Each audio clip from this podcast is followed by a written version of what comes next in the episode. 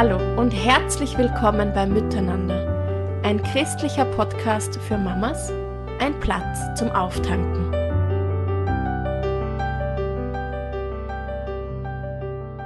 Liebe Mamas, hattet ihr schon so euren besonderen Adventsmoment? Nicht so einfach, oder? Den zu finden, zu entdecken und bewusst zu erleben. Ja, ich habe da einmal einen weisen Rat von einer Mama mit schon vier erwachsenen Kindern bekommen, die von ihrer Kleinkindphase erzählt hat. Sie hatte schon zwei Kinder und dann bekam sie noch Zwillinge. Und die ersten Jahre waren eine riesengroße Herausforderung. Sie hat zu mir gesagt, wenn gar nichts mehr ging und mich das nicht zu bewältigende Chaos rundum erdrücken wollte, dann habe ich gelernt, mir ein Glas Wasser zu nehmen und mich für zehn Minuten einfach hinzusetzen. Ich habe mich selber ausgebremst in meiner Hast.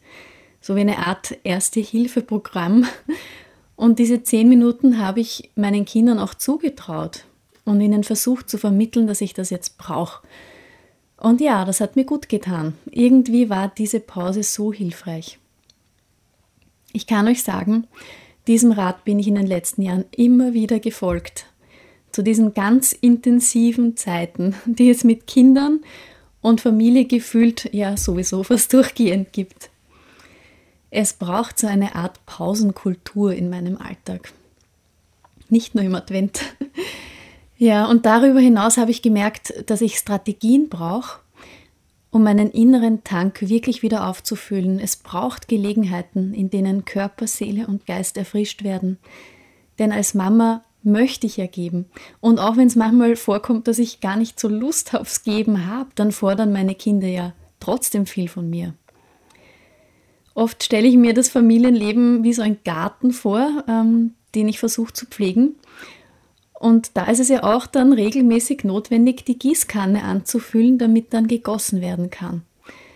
So hilft es mir immer wieder, das zu betrachten und, und ich spüre, wenn meine Kanne wirklich leer ist. Heute dürfen wir unseren letzten Vortrag von unserer Miteinander-Konferenz senden, in dem Theresa Adler zum Titel Zuhause, der schönste Platz der Welt, spricht. Sie wird uns anhand von dem Gleichnis von zwei Söhnen, das Jesus erzählt hat, unseren Blickwinkel auf Gottes Perspektive lenken von einem Zuhause. Bevor es aber losgeht, möchte ich mich jetzt noch einmal ganz herzlich bei allen Referentinnen bedanken, die uns mit ihren mutmachenden Inputs und inspirierenden Lebensgeschichten aus dem Familien- und Glaubensleben wirklich so einen Platz zum Auftanken ermöglicht haben. Vielen lieben Dank. Und ein weiteres Danke möchte ich an Alois Seiler richten, der ja, der mein eigener Papa ist und der zahlreiche Stunden schon damit verbracht hat, die Vorträge und die Podcasts im Hintergrund so wunderbar zu schneiden. Das ist eine echte Freude, so eine ganz besondere Papa-Tochter-Kooperation zu erleben mit diesem Miteinander-Podcast.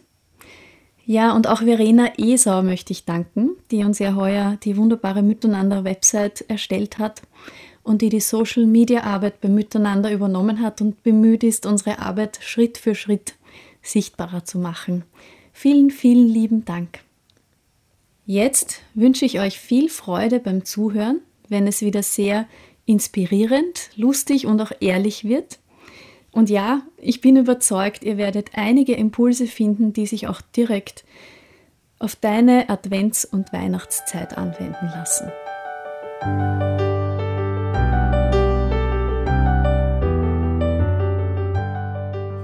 Jesus hat einmal ein Gleichnis erzählt, das vielen von uns sehr bekannt ist. Und das handelt von zwei Söhnen. Das heißt eigentlich das Gleichnis vom verlorenen Sohn, aber es ist irgendwie handelt es von zwei ziemlich verlorenen äh, Söhnen, Typen, wie wir im Laufe der Geschichte herausfinden werden. Und ähm, das eine ist sozusagen der, äh, der, egoistische Draufgänger, der Jüngere, der verlorene Sohn, der zum Papa sagt, zahl mir mein Erbe aus, ich möchte es verprassen und in die Welt hinausgehen.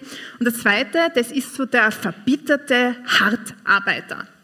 Und in einer der beiden Kategorien würde ich mal sagen, dass tendenziell sich jeder irgendwo findet. Wer findet sich im egoistischen Draufgänger? Wer findet sich im äh, verbitterten Hartarbeiter? Oh. Huh. Oh, das wird noch ein heißer, ein heißer Abschluss heute. Wer findet sich hin und wieder so in beiden? Wer hebt bei solchen Umfragen nie die Hand? und ich möchte diese Geschichte anschauen, die du vielleicht schon tausendmal gehört hast. Und es gibt immer wieder in der Bibel, gerade in einem Land wie Österreich, wo sozusagen die Bibel wirklich mit der Milchflasche im Kindergarten äh, beigebracht wird, so oft sind wir so abgestumpft. Ja, das habe ich schon tausendmal gehört, mal die Geschichte vom verlorenen Sohn, das habe ich schon tausendmal gehört, das habe ich schon tausendmal gehört, das habe ich schon tausendmal gehört.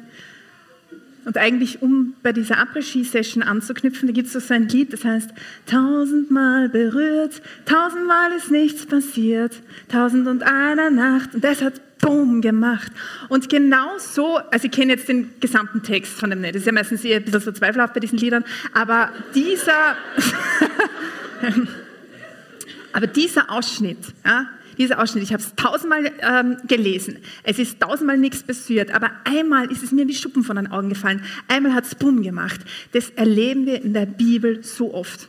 Und ich habe in den vergangenen Monaten mich sehr bemüht. Ich bin eigentlich Veranstaltungsmoderatorin und habe mir gedacht, ich sage immer Leute an, die dann was zu sagen haben. Das ist eigentlich echt frustrierend. Und ich habe mir die Mühe gemacht, ähm, die Bibel und den Glauben so zu verpacken zum Teil, um ähm, nicht nur im christlichen Kontext reden zu können, sondern auch auf Firmenveranstaltungen Veranstaltungen, wo, wo man Motivationsredner sucht und so weiter und so fort. Und ich habe da mal die Geschichte von David und Goliath ausgepackt und eine Frau ist zu mir gekommen und hat zu mir gesagt, ihr habt die Bibel schon einmal ganz durchgelesen, aber ich hätte nie gedacht, dass sie was mit mir zu tun hat. Und ich habe gedacht, wow. Also wie arg. Oder dass Menschen so oft die Bibel gelesen haben, dass Menschen so viele Geschichten schon berührt haben, aber es ist nie was passiert. Und die ist nicht dazu da, ein Geschichte- oder Kulturbuch zu sein, sondern dass sie was mit dir macht. Und mit dieser Brille dürfen wir sie lesen. Und genau mit dieser Brille schauen wir uns zum Abschluss von diesem reichen Tag diese Geschichte an und machen immer wieder mal einen Stopp und fragen uns, hat es vielleicht was mit mir zu tun? Obwohl der Sohn steht, kann es sein, dass da auch eine Tochter gemeint ist. Und in der Geschichte ging es um ein Zuhause, um ein perfektes Zuhause, weil Jesus erzählt das Gleichnis von einem Vater, der zwei Söhne hat und in diesem Gleichnis meint er, dass der Vater Gott ist. Und es war ein perfektes Zuhause, dem nichts gefehlt hat und trotzdem spannend. Spannend vielleicht für alle Teenager-Eltern, wo die Kinder nicht nur glücklich arbeitend am Geschirrspüler ausräumen sind, sondern der eine, oder im Feld, wie der eine, der eine haut ab, ja, relativ frech sogar, und der andere arbeitet am Feld, ist zwar zu Hause, aber unglaublich frustriert. Und das in einem Setting, wo Gott sagt, da war ich der Vater. Was für mich so viel heißt, wie Gott als Vater weiß, dass es zu Hause gar nicht so perfekt sein kann, als dass Kinder nicht einfach Kinder sind. Nämlich irrational und nicht ganz logisch. Das hat nichts mit dem nicht perfekten oder schon perfekten Zuhause zu tun. Und wir machen immer wieder mal einen Stopp und schauen uns sozusagen in dieser Geschichte in den, in den Spiegel. Es ist die Geschichte von einem liebevollen Vater, von einem Sohn, der am Ende des Tages bei den Schweinen sitzend draufkommt, dass es zu Hause doch besser war und einem Sohn, der frustriert darüber ist, dass er überhaupt irgendwie zu Hause geblieben ist. Und Jesus erzählt dieses Beispiel zu älteren Söhnen. Nämlich auf die Antwort darauf, da haben die Pharisäer zu ihm gesagt, jetzt hör mal zu, Jesus, du verbringst echt viel Zeit mit diesen ganzen Sündern und Prostituierten. Das ist irgendwie seltsam. Und das Schlimme ist noch, oder das, was sie daran äh, verwerflich gefunden haben, ist, du isst auch noch mit ihnen. Weil in der Synagoge zu predigen wäre ja noch das eine, aber mit ihnen zu essen, das ist richtig arg. Das schaut fast so aus, als würdest du das super finden, was, machst, was die machen. Das schaut fast so aus, und damit hatte Jesus ja zu kämpfen, als würdest du zu ihnen gehören. Das schaut fast so aus, als wärst du der Freund von denen. Das haben die ihm angekreidet, dass der mit Sündern und Zöllnern und Pharisäern isst. Weil mit denen zu reden und die anzupredigen ist das eine, aber mit denen zu essen, so ausschaut, als würde man das auch noch gutheißen, wie die drauf sind, denen zuhört, womöglich auch noch. Das ist eine ganz andere Sache. Und darin bestand ein Vorwurf und Jesus erzählte die Geschichte. Er hat erzählt, es war ein Vater, der hatte zwei Söhne und der Jüngere hat gesagt, mir reicht es jetzt mit dir an dem Hof, ich möchte mein Erbe ausbezahlt haben. Relativ frech eigentlich. Und der Vater hat beiden Söhnen, dem Älteren und dem Jüngeren, ihr Erbe gegeben. Und der Jüngere ist davon, hat Party gemacht, hat sein Geld mit Prostituierten verbraten, hat in der Welt draußen gelebt, wie er sich das halt irgendwie vorgestellt hatte. Und dann kam eine Hungersnot, die er nicht einkalkuliert hat. Und dann hat er bei einem Schweinebauern ein paar Cent verdient. Und irgendwann bei den Schweinen sitzend kommt er drauf, dass zu Hause vielleicht doch nicht so schlecht gewesen wäre. Dann dreht er um, überlegt sich, was er sagen wird, kommt nach Hause, in ganz Schnelldurchlauf, ähm, Schnelldurchlaufform, sagt äh, dem Vater, dass er wieder nach Hause kommen möchte. Der Vater läuft ihm schon entgegen und freut sich, dass der Sohn da ist. Aber wir spulen wieder ein bisschen zurück und machen Stopp bei der Situation, wo der Sohn bei den Schweinen sitzt. Dort sitzt er nämlich und was ihn dort gepackt hat, war nicht Reue, sondern war Hunger und Verzweiflung. Und das waren die zwei Gründe, warum er zurückgegangen ist. Hunger und Verzweiflung sind Emotionen, die Menschen, die Mamas, die Frauen und Männern innewohnen, haben wir immer wieder mal. Und der Grund, warum der umgedreht ist, war eben nicht Reue, sondern Hunger und Verzweiflung. Und ich habe da aufgeschrieben, lass Verzweiflung gelten. Dem Vater war wurscht, warum er umgedreht ist. Der Vater war glücklich, dass er da war. Und es ist so wichtig, dass wir uns nicht denken, boah, ich komme ja nur zu Gott oder ich komme ja immer nur dann daher, wenn es mir schlecht geht. Hauptsache, du kommst. Gott war das Motiv egal. Das Motiv war Hunger und es war Verzweiflung. Und in deinen tiefsten Stunden, wo, wo du dir denkst, boah, ich habe mich schon lange nicht blicken lassen, jetzt kann ich auch nicht kommen. Oh ja, das haben Kinder so an sich. Und deshalb hat Gott auch oft sich mit einem Vater und Kinder mit Kindern verglichen, weil er weiß, wie Kinder ticken, oder? Kommen dann, wenn sie was brauchen. Und es ist voll okay, weil du bist froh, dass sie zu dir kommen damit. Und er machte sich auf nach Hause. Und am Weg nach Hause hat er sowas wie eine kleine Rede vorbereitet. In Lukas 15 steht das. Ich werde Folgendes sagen. Vater, ich habe mich gegen den Himmel und gegen dich versündigt ich bin es nicht mehr wert, dein Sohn genannt zu werden, mach mich zu einem deiner Tagelöhner. So, da machen wir einen kurzen Stopp. Das ist ein ziemlicher Mr. Fixit eigentlich. Der kommt nicht einfach nur, der kommt auch gleich mit einer handfesten Analyse. Er kommt da und sagt, erstens, ich bin es nicht mehr wert, also das möchte ich gleich dazu sagen, ja? und zweitens, mach mich zu einem Tagelöhner. Also ich werde dann auch gleich sagen, wie wir das jetzt regeln. Also anstatt dass er einfach nur kommt, kommt er da gleich mit, mit, mit, mit, mit einer Analyse daher. Erstens, ich bin es nicht mehr wert, dein Sohn genannt zu werden. Ich habe es nicht mehr verdient. Aha, wann wäre es denn wert gewesen? Zu Hause geblieben wäre, brav gearbeitet, dann wäre es wert gewesen. Aus seiner Sicht. Sonst hätte er jetzt nicht sagen müssen, jetzt wo ich noch Schwein stinke, bin ich es nicht mehr wert. Der einzige Grund, warum es je wert war, war nicht aufgrund von dem, was er gemacht hat oder eben nicht gemacht oder verbockt hat, sondern immer schon aufgrund von dem, wer er war. Das heißt, dieser Vortrag von jetzt bin ich es nicht mehr wert, ist ein absoluter Nonsens.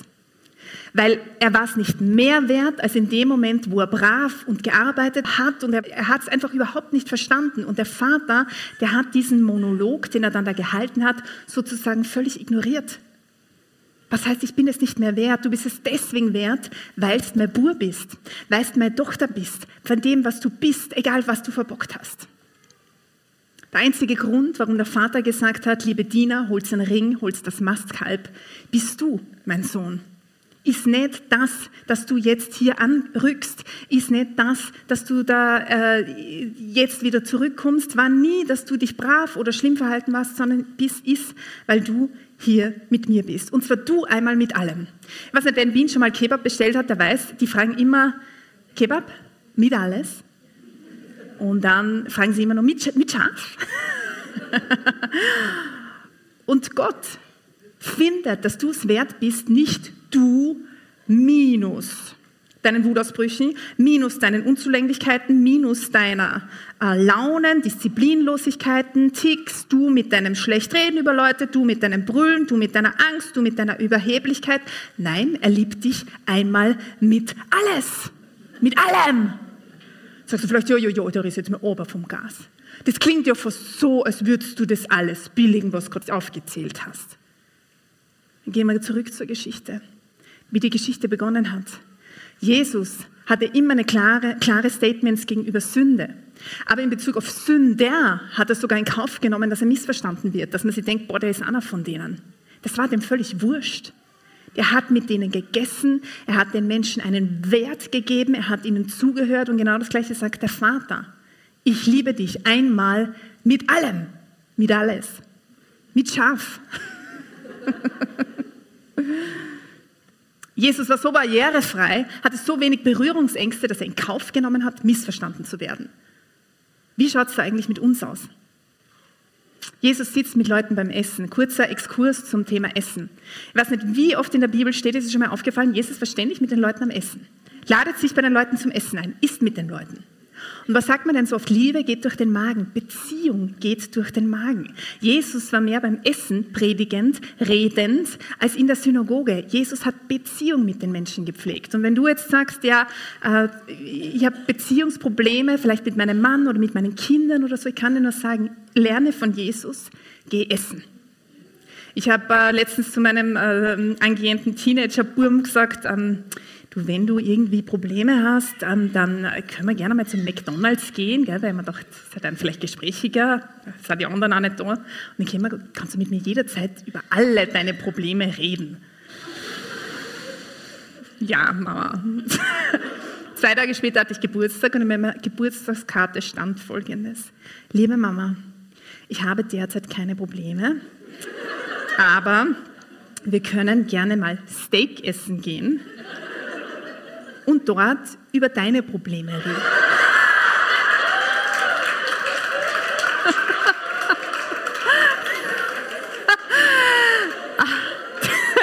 Ich dachte mir, auch irgendwie lustig, das funktioniert nur one way. Aber das finde ich halt unglaublich spannend, was Erwachsene für Probleme haben.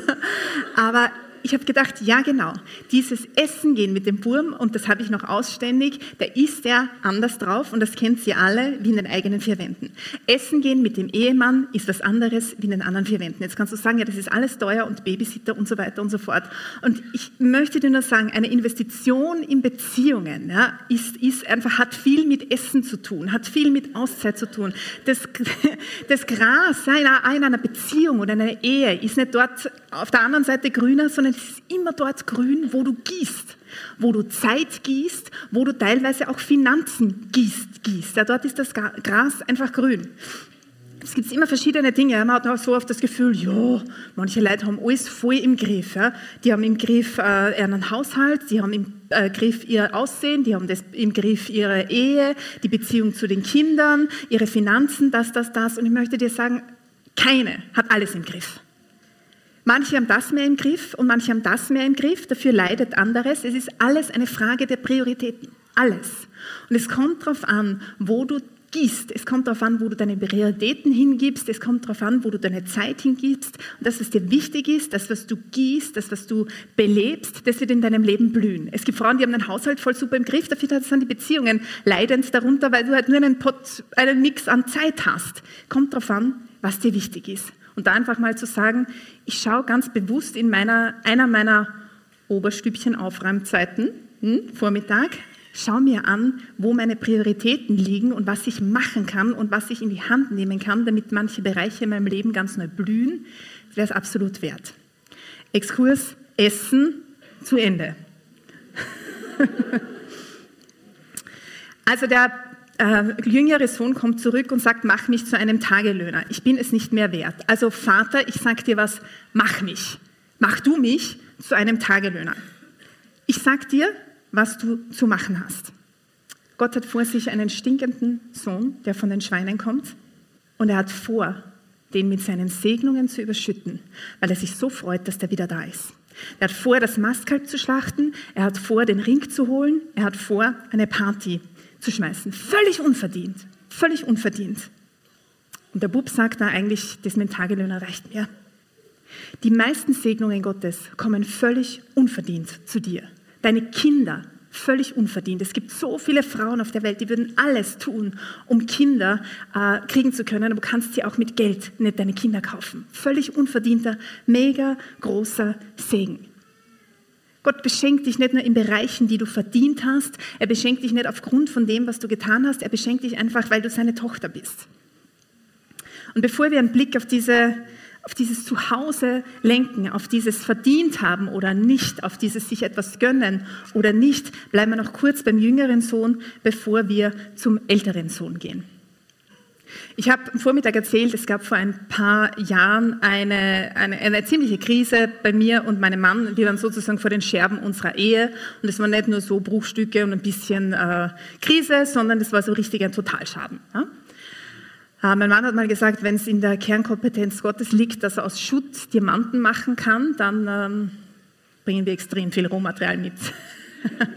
das fand ich einen der schönsten Sätze in dieser Krise. Und ähm, wir haben uns komplett auseinandergelebt. Und ohne dass ich diese ganze Geschichte in seiner Tragweite komplett ausführen möchte, aber wir waren beide dran schuld, aber ich mehr. Und ähm, ich kann mich erinnern, dass ich mir gedacht habe, ich bin jung und ich bin noch sehr, sehr lange verheiratet. Und ich habe gefühlt zu Gott einen ähnlichen Monolog gehalten beim Zurückkommen zu ihm, beim Zurückkommen zu meinem Mann, beim Zurückkommen äh, zu einer Beziehung zu Gott wie der jüngere Sohn zum Vater. Ich habe sinngemäß gesagt, ich bin es nicht wert, dass du mich nochmal verwöhnst. Ich bin es nicht wert, dass mein Leben noch nach Plan A verläuft.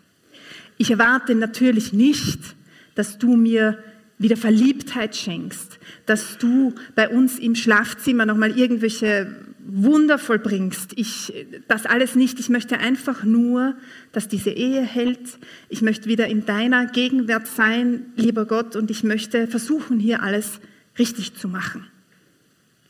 Und die Antwort von Gott war, glaube ich, sinngemäß, so wie die des Vaters in Bezug auf den verlorenen Sohn. Eigentlich hatte ich gerade vor, das Mastkalb zu holen. Eigentlich freue ich mich ohne Ende, dass du da bist, obwohl du nach Schwein stinkst. Eigentlich hatte ich vor, meine Kernkompetenz, nämlich aus Schutt Diamanten zu machen, spielen zu lassen. Eigentlich wollte ich dir für diesen Mann, deinen Mann, eine ganz neue Liebe schenken. Eigentlich hätte ich vor, bei euch im Schlafzimmer mal so richtig eine kleine Explosion stattfinden zu lassen, im besten aller Sinne. Kannst ruhig mal dich dafür beten trauen. Eigentlich wollte ich gerade deine Identität nicht von Prinzessin zu Dienerin abstufen. Eigentlich wollte ich nicht von Tochter zu einer Person, die keine Fehler mehr machen darf. Eigentlich wollte ich dir zeigen, dass ich tatsächlich aus allem das Beste machen kann. Aber ich bin ja selbst schuld. Ich habe das ja selbst kaputt gemacht. Ja, die meisten Sachen, die kaputt sind, haben wir selbst kaputt gemacht. Das ist so. Aber es heißt nicht, dass Gott immer nur dann da ist und dich liebt, wenn du es selbst nicht kaputt gemacht hast. Und das Spannende am Vater von der verlorenen Sohn-Geschichte ist, er hat zum einen seine Arme offen gehabt für ihn, er hat ihn geliebt ohne Ende und er hat zum anderen seine Segnungen, also den Ring, das Mastkalb, auch nicht zurückgehalten. Aber nicht aufgrund dessen, weil er es verdient hat, sondern weil er immer noch der Sohn, weil du immer noch die Tochter bist. In dieser Geschichte war viel Zerbruch, war viel Schmerz, war viel Traurigkeit. Und nur weil ich sie sozusagen so kurz erzähle, heißt es nicht, dass sie sehr viele Facetten hatte, die sehr viel mit Umkehr, mit Wiederherstellung, mit alledem zu tun hat. Aber das würde den Rahmen sprengen. Ich habe bewusst den Scheinwerfer gewählt, weil es der Scheinwerfer war, der in meinem Leben so massiv war, nachdem ich jahrelang, jahrzehntelang das Gefühl gehabt habe, ich kenne Gott. Aber ich habe ihn von einem Scheinwerfer kennengelernt, der nur voller Liebe, der nur warm, der mir nur gelernt hat, dass es bei ihm nie darum geht, dass irgendetwas verdient oder nicht ist und dass Gott nicht nur Scherben kitten kann von Dingen, die dir unabsichtlich runtergefallen sind. Egal, warum es kaputt ist, Gott kümmert es, weil er dich liebt und weil er glücklich ist darüber, dass du da bist. Ich bin es nicht mehr wert, mach mich zu einem deiner Tagelöhner. Was soll das für eine Entschuldigung, blöde Rede sein? Aus der spricht Stolz, ich war es mal wert, nämlich als ich bei dir gewohnt habe und performt habe, so wie wir uns das alle vorgestellt haben. Echt? Deswegen warst du es wert? Und außerdem, bitte mach mich zum Tagelöhner, also ich weiß schon, wie wir es machen, Gott. Es ist eine Haltung, die zwar irgendwie demütig wirkt, aber die nichts mit Sohn oder Tochter zu tun hat. Noch spannender ist der Blick auf den älteren Sohn. Der ältere Sohn war auf dem Feld gewesen. Als er jetzt zurückkam, hörte er schon von weitem den Lärm von Musik und Tanz. Er rief einen Knecht und erkundigte sich, was das zu bedeuten habe. Dein Bruder ist zurückgekommen, lautete die Antwort, und dein Vater hat das Mastkalb schlachten lassen, weil er ihn wohlbehalten wieder hat. Der ältere Bruder wurde zornig und wollte nicht ins Haus hineingehen. Da kam sein Vater heraus und redete ihm gut zu. Aber er hielt seinem Vater vor, so viele Jahre diene ich dir jetzt schon, so viele Jahre bin ich schon wert, habe mich deinen Anordnungen nie widersetzt. Und du hast mir noch nicht einmal einen Ziegenbock gegeben, sodass ich mit meinen Freunden hätte feiern können. Und nun kommt dieser Mensch da, der dein Vermögen mit Huren durchgebracht hat, und du lässt für ihn das Mastkalb schlachten. So geht's nun, Papa? Kind, sagte der Vater zu ihm, du bist immer bei mir. Und alles, was mir gehört, gehört auch dir. Das ist Gegenwart. Das ist nicht alles, was mir gehört. Die Reichtümer des Himmels werden dir eines Tages auch gehören, wenn du dann auch in der Ewigkeit mit Gott lebst, sondern alles, was mir gehört, gehört auch dir. Aber jetzt mussten wir doch feiern und uns freuen, denn hier ist dein Bruder und der war tot und jetzt lebt er wieder und jetzt ist er wieder gefunden. Und hier machen wir nochmal einen Stopp und zoomen in diese Geschichte hinein. Wir wissen, wie die Geschichte vom ersten verlorenen Sohn zu, äh, ausgeht. Der kommt zurück, der kommt zurück zum Vater. Ob der ältere Sohn hineingeht zum Vater, ob der hineingeht, Party zu machen, das wissen wir gar nicht. Das ist sozusagen offen. Der ältere Sohn demütigt den Vater. Ein Fest zu verpassen und zu sagen, ich nicht, ich bin so wahnsinnig, ein Festel für den, ist genauso respektlos, wie zu sagen, gib mir mein Erbe. Also der hatte zwei Söhne, die absolut, sich in Selbstgerechtigkeit äh, gesuhlt haben. Und der ältere Sohn hat gesagt, ich habe mir hier nie irgendetwas gegönnt. Nicht einmal einen Ziegenbock. Nix. So viele Jahre diene ich dir jetzt schon. Ich habe mich noch nie deinen Anordnungen widersetzt. Und jetzt mal für uns in Mamasprache. Ich reiße mir jeden Tag hier den Hintern auf. Ich habe hier noch nie in den letzten drei Jahren, soweit ich mich erinnern kann, irgendwas gegönnt und doch hast du mir nicht einmal einen Ziegenbock gegeben, sodass ich mit meinen Freunden hätte feiern können. Und jetzt kommt er da zurück, der sein Vermögen mit Huren durchgebracht hat und du lässt das Mastkalb für ihn schlachten. Nicht einmal Danke hast gesagt nicht einmal gesehen hat die heute in der Gemeinde. Nicht einmal das, nicht einmal das. Also ist total brav, aber ist komplett verbittert. Und in dem Moment, wo der jüngere Sohn die Frechheit hat, hier überhaupt aufzutauchen, ja, kommt das alles aus ihm raus. Er ist im Scheinwerferlicht wahrscheinlich seiner Selbstgerechtigkeit gestanden, so wie wir am Vormittag äh, gesprochen haben, und da hat das schön geglänzt. Und in dem Moment, wo der Trigger des jüngeren Sohnes, von wegen, boah, der hat das echt nicht verdient, hochkommt, kommt dieser ganze ekelhafte Verbitterung nach oben. Und der Bub sagt, ich habe noch nicht einmal einen, einen, einen Ziegenbock von dir gekriegt. Und der Vater versteht die Welt gar nicht. Er hat gesagt, alles, was mir gehört, gehört auch dir. Ah, das ist der Ziegenbock. Ah, ja, ich sehe ihn nicht, aber ihr seht ihn. Dieses Bild ist das Bild, das ich euch heute Nachmittag mitgeben möchte, von diesem Ziegenbock. Weil ich glaube, also, und, und genau, der Vater und der, und der, Sohn sagt, du hast für mich noch nie irgendwas gemacht, du hast für mich noch nie einen Mastkalb geschlachtet, du hast mir noch nie einen Ring gegeben, du hast für mich noch nicht einmal einen Ziegenbock geschlachtet. Und der Vater sagt, aber das gehört dir doch alles. Du hättest dir doch längst selber einen abschlachten können. Und es finde ich so spannend, dass der Vater hier komplett den Ball zum Sohn zurückspielt. Und ich glaube, dass das für uns als Menschen, als Mamas, die ihren Job machen und die sich denken, boah, jemand sollte mal, jemand sollte mich mal sehen, jemand sollte mir mal ein Geschenk machen, Gott sollte mir mal dies oder jenes, oder man sollte mal, dass Gott zu dir sagt, hey, du bist der Captain deines Lebens. Gönn dir einen Ziegenbock. Überleg für dein Leben, was könnte denn ein Ziegenbock für dich sein? Der ältere Sohn ist offensichtlich auf einem fetten Erbe gesessen, aber er hat es nicht in Anspruch genommen. Sehe ich nur die Arbeit, sehe ich nur die Kinder, sehe ich nur den, den Verwaltungsaufwand meines Reichtums oder gönne ich mir hin und wieder was? Und ich weiß, wir sind in einer Zeit, wo gönn dir und schau auf dich total populär ist. Aber wenn wir in einer, in einer Zeit unseres Lebens nur ausgebrannt sind und nur immer geben, geben und uns nie gönnen, dann laufst du Gefahr, komplett verbittert zu werden.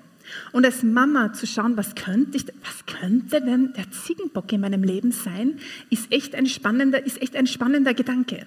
Und ich weiß, wir haben dann nachher so nur so Zeiten, wo wir uns gewisse Fragen stellen können, von was hast du dir von diesem Tag mitgenommen? Und die Frage, die ich dir mitgeben möchte heute ist, was kann in deinem Leben Ziegenbock sein, wo du sagst, ich sollte echt mal mir einen Ziegenbock gönnen, weil Gott möchte das.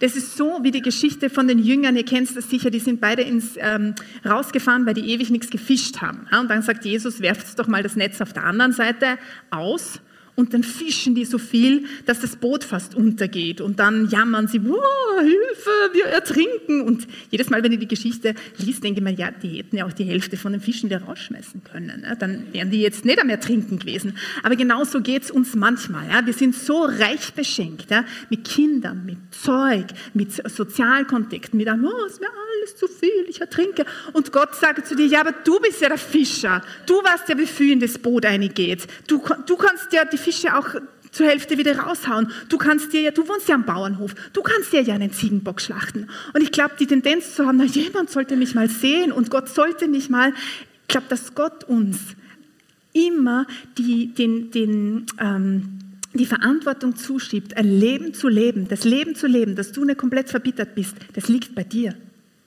Was könnte denn ein Ziegenbock sein? Meine Ziegenböcke, die, die ich cool finde, schauen anders aus als deine. Aber wenn du mit ich gönn mir nur verbindest, dass der jüngere Sohn losgezogen ist und gemacht hat, was er wollte, dann hast du echt ein Problem. Es kann sein, dass du sagst, boah, so, ich mache jetzt eine spontane Samstagabendsparty mit allen meinen Mädels. Je nach Lebensphase. Oder ich gönne mir, mein Mann und ich haben uns teilweise einfach gegönnt, eine Nacht wegzufahren. Und nachdem wir nicht viel Zeit verfahren wollten, haben wir einfach eine Nacht in Wien übernachtet irgendwo. Es hat sich angefühlt wie ein Ziegenbock einen Ziegenbock abschlachten.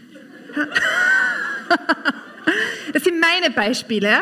Da kannst du dir selbst überlegen, wann habe ich mir das letzte Mal in meinem fetten Anwesen des Vaters als Mama, als Christ wirklich etwas gegönnt? Oder bin ich, finde ich mich im Jammern des älteren Sohnes wieder, der nur sagt, boah, nicht hast du jemals was für mich gemacht? Und der Vater sagt, da kennt es überhaupt nicht aus. Sagst du vielleicht, ja, das ist voll Ego. Meine Kinder würden sagen, das ist voll Assi.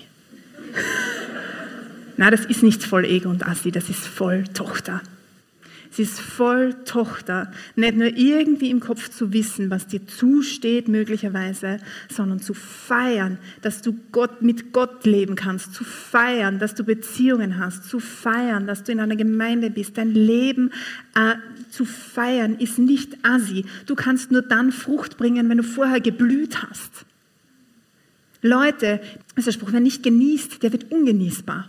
Das hat nichts mit Assi zu tun. Das hat nichts mit Ego zu tun. Aber gerade weil du gibst, musst du schauen, dass es dir gut geht. Ich denke mir manchmal, ich möchte meiner Tochter, meinem Burschen auch, aber ich habe das Gefühl, meine Tochter schaut mir in Bezug auf Mama sein noch genauer zu. Ich möchte nicht, dass die das Gefühl hat, boah, das ist ein Job wie der ältere Sohn, ja, nur am Feld, sondern ich möchte, dass die sich denkt, das ist so ein schöner Beruf, den möchte ich auch mal haben, Mama sein.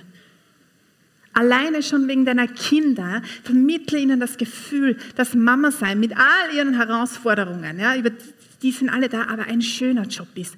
Gönn dir. Das ist das, was der Vater zum Sohn gesagt hat. Hey, du wohnst im Paradies, gönn dir. Manchmal frage ich mich, was passiert wäre, wenn der jüngere Sohn nach Hause gekommen wäre und nicht zuerst den Papa getroffen hätte, sondern zuerst den Älteren. Hast du dich das mal gefragt? Fragen wir uns manchmal, wenn Leute zu Gott kommen oder um Hilfe suchen oder umkehren wollen, sind wir Menschen, die so sind wie der Vater, die nicht viele Fragen stellen, die sagen, komm und lass uns was essen? Oder sind wir der ältere Sohn, der dem gleich mal entgegenrennt und den davon abhält, zurückzukommen? Du hast das sicher nicht verdient. Es gibt in der Bibel mehrere ähm, Stellen, die alle in eine ähnliche Richtung gehen. Der heißt, richtet nicht, dann werdet auch ihr nicht gerichtet werden. Verurteilt nicht, dann werdet auch ihr nicht verurteilt werden. Erlasst einander die Schuld, dann wird auch eure Schuld euch erlassen. Gebt, dann wird auch euch gegeben werden. In reichem und vollen und gehäuften und überfließendem Maß wird man euch beschenken. Denn nach dem Maß, mit dem ihr messt und zuteilt, wird auch euch zugeteilt werden. So wie du misst, wird auch dir gemessen werden. Und ich habe mir früher immer gedacht, das ist eine Drohung, bis ich drauf gekommen bin, das ist eine Verheißung. das heißt, in deiner Art, mit Menschen großzügig zu sein, dasselbe Maß, das du an Menschen anlegst, das wird auch bei dir angelegt. Also trau dich, großzügig zu sein. Trau dich, liebevoll zu sein, auch wenn es jemand nicht verdient hat. Auch, auch, in Bezug auf die Kinder. Ich bin der größte Fan von Konsequenz. Aber manchmal denke ich mir, meine Güte, wenn ich mir denke, wie nachsichtig Gott mit mir ist, wie großzügig Gott mit mir ist, wie wenig nachtragend Gott mit mir ist, hm, also bin ich froh, dass Gott mit mir nicht so konsequent ist, wie ich mit den Kindern. Wir zoomen hinein in die Schlussszenerie, weil ich finde es spannend. Gott verurteilt den jüngeren Sohn nicht, aber auch den älteren nicht.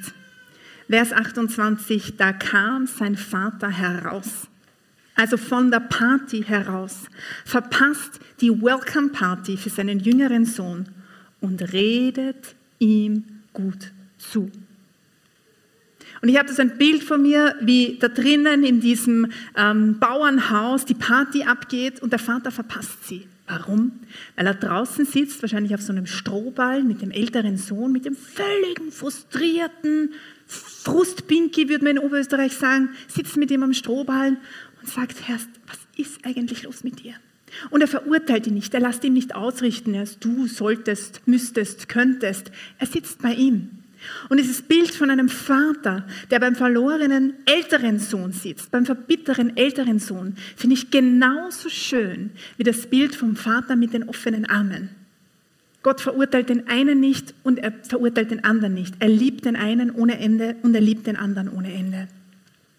Wir kommen zum Schluss von einem sehr reichen Tag, in dem einer der Hauptdinge, die ich euch mitgeben wollte, diese unglaubliche Liebe, dieser unglaubliche Applaus, dieses unglaublich unverdiente, auch wenn du selbst kaputt gemacht hast, Liebe Gottes für dich ist. Und zwar nicht nur Liebe, sondern wirklich auch Segnungen. Ich habe mal mit einer Freundin zusammen gewohnt, die Charlotte, mit, als ich studiert habe, und die hat immer äh, gebetet vor den Prüfungen. Ja, und eigentlich hat die relativ wenig gelernt und ich habe mir immer gedacht, Charlotte, du solltest mehr Lernerstopp beten irgendwie. Und ich habe mir gedacht, dass sich die das traut. Also, dass man, wenn man so wenig lernt, sich dann auch noch beten traut.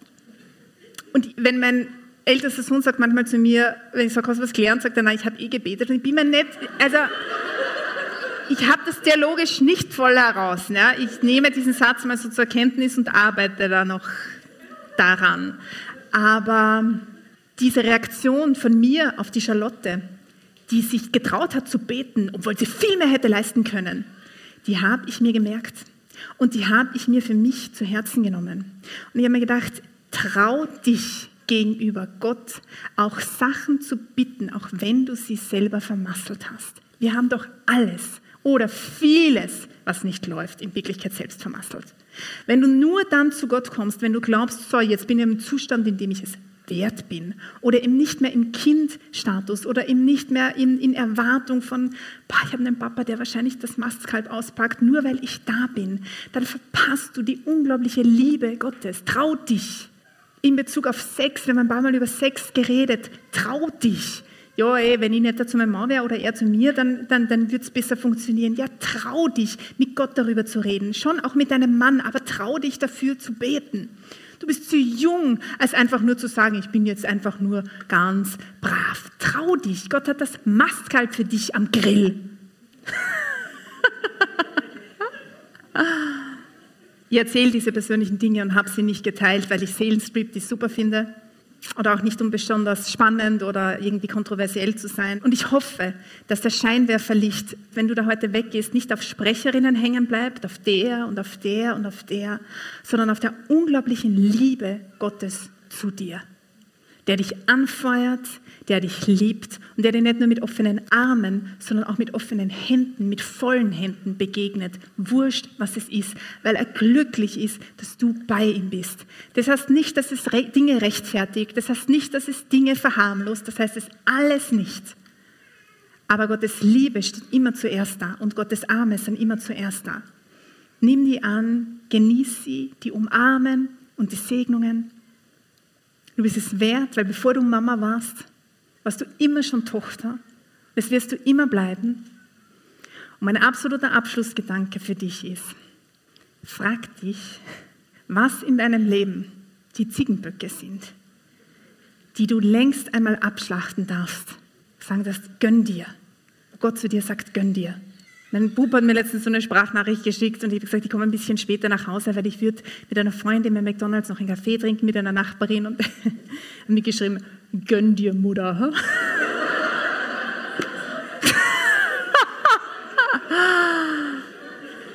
Dieses Teenageralter ist irgendwie voll lustig. Aber ohne Ego oder Asi oder sonst was zu sein, glaube ich, dass Gott heute zu dir sagt, gönn dir, liebe Mama. Weil bevor du geben kannst, bevor du wachsen kannst, musst du blühen. Und es ist nichts auf der Welt schöner. Eine blühende Mama, die nicht nur der Oberchecker, sondern wirklich der Captain in ihrem Haushalt, in ihrem Leben ist und die nicht nur auf einem Erbe sitzt, wie auf einem Lottoschein, der nicht eingelöst ist, sondern die weiß und die sich traut, die sich traut, ihn einzulösen. Es war voll schön mit euch.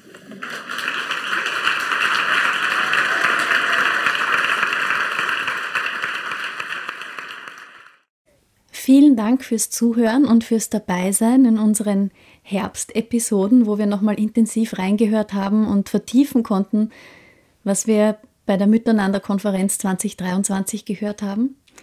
Als gesamtes Miteinander-Team wünschen wir euch jetzt eine gesegnete Weihnachtszeit und einen hoffnungsvollen Start ins neue Jahr. Da hören wir uns dann wieder mit ganz neuen Episoden. Darauf bin ich auch schon sehr gespannt und in Vorfreude. Alles Liebe!